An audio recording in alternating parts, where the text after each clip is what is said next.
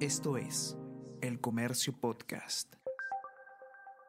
Hola a todos, ¿qué tal? ¿Cómo están? Espero que estén comenzando su día de manera excelente. Yo soy Ariana Lira y hoy tenemos que hablar sobre el debate del uso de armas no letales por parte del el serenazgo, porque ha habido una modificación legal que ha hecho eh, un cambio en la terminología que genera preocupación para algunos especialistas. Vamos a conversar sobre todo esto y más a continuación.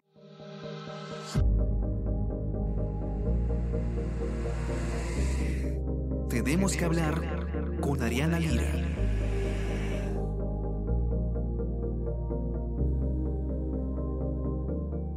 Nuevamente el debate del uso de armas no letales por parte de los serenos está bajo los reflectores. Ya habíamos eh, eh, visto este tema bastante en los medios de comunicación cuando en marzo se aprobó una norma que permitía justamente a los serenazgos a em, equiparse con ciertas armas eh, no letales. Sin embargo, volvemos a hablar del tema ahora porque ha habido una modificación en, en el texto de esta ley que em, lo que hace es cambiar el término de armas no letales autorizadas por medios de defensa autorizados. ¿Qué significa este cambio y eh, qué alertas ha despertado? Matías Panizo, ustedes ya lo conocen, periodista de Nacional del Comercio, ha escrito el informe al respecto, nos va a dar todos los detalles. ¿Cómo estás, Mati? Bienvenido. Cuéntanos un poco qué es lo que está pasando con esta modificatoria. Hola, Ariana, ¿cómo estás? Muchas gracias por la invitación. Sí, bueno, lo que pasa, este, para un poco de contexto, esta es una, una ley que eh, fue promulgada meses atrás pasó al Ejecutivo el Ejecutivo la, observó. Al ser eh, de vuelta, por así decirlo, al Congreso, eh, los congresistas, sobre todo la comisión, eh, que es la Comisión de Defensa Nacional, agarró las observaciones, argumentó en contra de algunas y se hicieron cambios respecto a otras de las observaciones. Y bueno, se modificó algunos detalles precisos pero muy importantes del texto que fue luego votado, eh, como todos sabemos, eh, hace poco y fue, bueno, ganó por insistencia con cero votos en, contra, ¿no? Con más de 110 eh, congresistas que votaron a favor.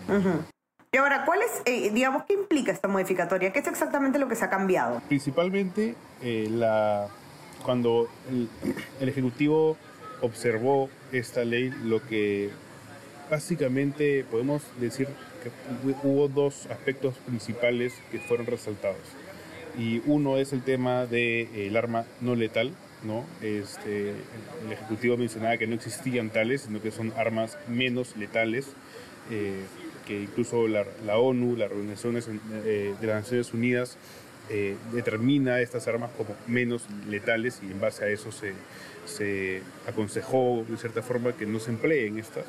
¿No? por el daño que podrían causar, y la otra que es eh, que al fin y al cabo la policía es la autoridad constitucional que tiene la capacidad de manejar eh, la fuerza y hacer el orden eh, público, el control del orden público. Entonces, bajo estos dos aspectos se realizaron las observaciones y el nuevo texto que fue votado y aprobado cambia, como bien mencionaste al comienzo, cambia el término de armas no letales y eh, lo que hacen es que los han definido como medios de defensa autorizados. Esto acá no solamente es un cambio de terminología en sí, como cambiar un sinónimo, ¿ya? Este, esto es un cambio que viene un poco más profundo. Yo he leído, he tenido acceso al dictamen, que justamente planteaba todos los argumentos a favor y en contra de las observaciones del Ejecutivo, dictamen lógicamente de la Comisión del Congreso, y lo que mencionaba en este punto es que los serenos no estaban siendo equipados bajo esta ley para utilizar la fuerza y poder detener a una persona, por ejemplo, sino que eran únicamente utilizados para la defensa de la persona. Entonces, lo que hemos puesto en el texto, ¿no? que una buena forma de resumirlo es que el cambio buscaba que no se denote que los serenos iban a usar el equipamiento para hacer el uso de la fuerza que corresponde a la Policía Nacional del Perú de modo constitucional, sino para eh, tener medios de defenderse. Sin embargo, si uno continúa leyendo el dictamen, en algunos puntos igual eh, se señala que la final estos medios de defensa sería igual prevenir y disuadir la comisión de delitos y faltas. Entonces, ciertamente eh, se ha generado un poco de debate respecto a esas terminologías de que si es el arma no letal, si es el medio de defensa, si es que tiene la capacidad del sereno o no de disuadir un acto de robo, si para eso le estás dando una de estas armas no letales o medios de defensa. Entonces, bajo estos puntos son los que básicamente se ha enredado ahora el debate este, que varios especialistas están sacando a la luz, incluso también congresistas y sobre todo los propios alcaldes. Hay, actualmente hay una división bien clara entre alcaldes que están a favor y alcaldes que están en contra. Correcto. Tú has conversado además con algunos especialistas, entre ellos eh, Juan eh, Ricardo Valdés, perdón, el ex viceministro del Interior, que justamente te comentaba algo en la línea de lo que tú nos, nos decías, ¿no? Que em, esto puede ser un paso previo, dice Ricardo Valdés, para generar policías municipales, ¿no? Y ahí está esta complicación de la que hablabas, ¿no? La competencia con la policía, que tiene el monopolio de la fuerza. Así es. Con, bueno, con el, ex viceministro del Interior habíamos conversado eh, para su análisis cuando recién se estaba hablando del, primer texto. En realidad, en sustancia, no ha variado. Es lo mismo, solo que se han cambiado, como menciono, algunos puntos, pero este, por eso que recogemos nuevamente lo que él mencionaba, que se iba a generar cierto conflicto entre la acción del, policía y la acción del serenajo. Tenemos, por ejemplo, alcaldes como el alcalde de Magdalena, que tiene la visión de que los, de que los serenos incluso puedan eh, obtener armas letales en un futuro.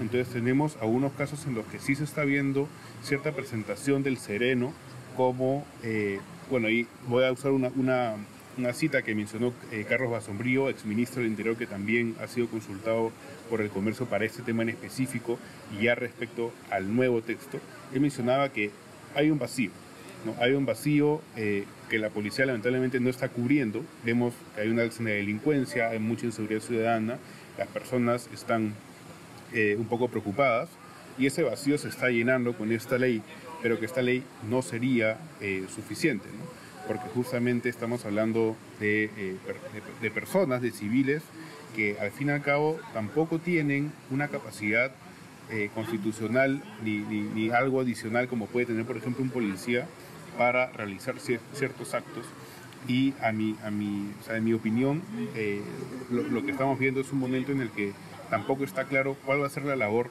del serenajo. Va a ser la labor de evitar el robo, va a ser la labor de, eh, ¿no? de acercarse al ladrón, eh, como lamentablemente pasó en Surco. ¿no? Un, sereno se baja del vehículo, se acerca a donde un delincuente para intentar detenerlo, reducirlo y lamentablemente este, esta persona era muy peligrosa y saca un arma y le dispara y lo acaba asesinando, ¿no? Y en sangre fría mueve el cuerpo y se escapa del lugar, ¿no? Entonces, ¿cuál va a ser la labor del serenajo? Esa es ahorita el centro de debate que a nivel académico y a nivel, como digo, distrital, entre los burgomaestres y los congresistas se está dando. Correcto, mantendremos entonces eh, al día a todos nuestros lectores sobre este debate importante que surge además cada cierto tiempo en nuestro país. Para los que quieran leer con detalle el informe, lo pueden encontrar en nuestra web elcomercio.pe. No se olviden también de suscribirse a nuestras plataformas. Estamos en Spotify, en Apple Podcast. Y suscríbanse también a nuestro WhatsApp. El Comercio te informa para recibir lo mejor de nuestro contenido a lo largo del día. Matías, que tengas un excelente día. Te mando un abrazo. Muchas gracias, Serena. Nos vemos. Ya estamos conversando entonces nuevamente el día lunes. Que tengan un excelente fin de semana. Chao, chao. Tenemos que hablar con Ariana Lira.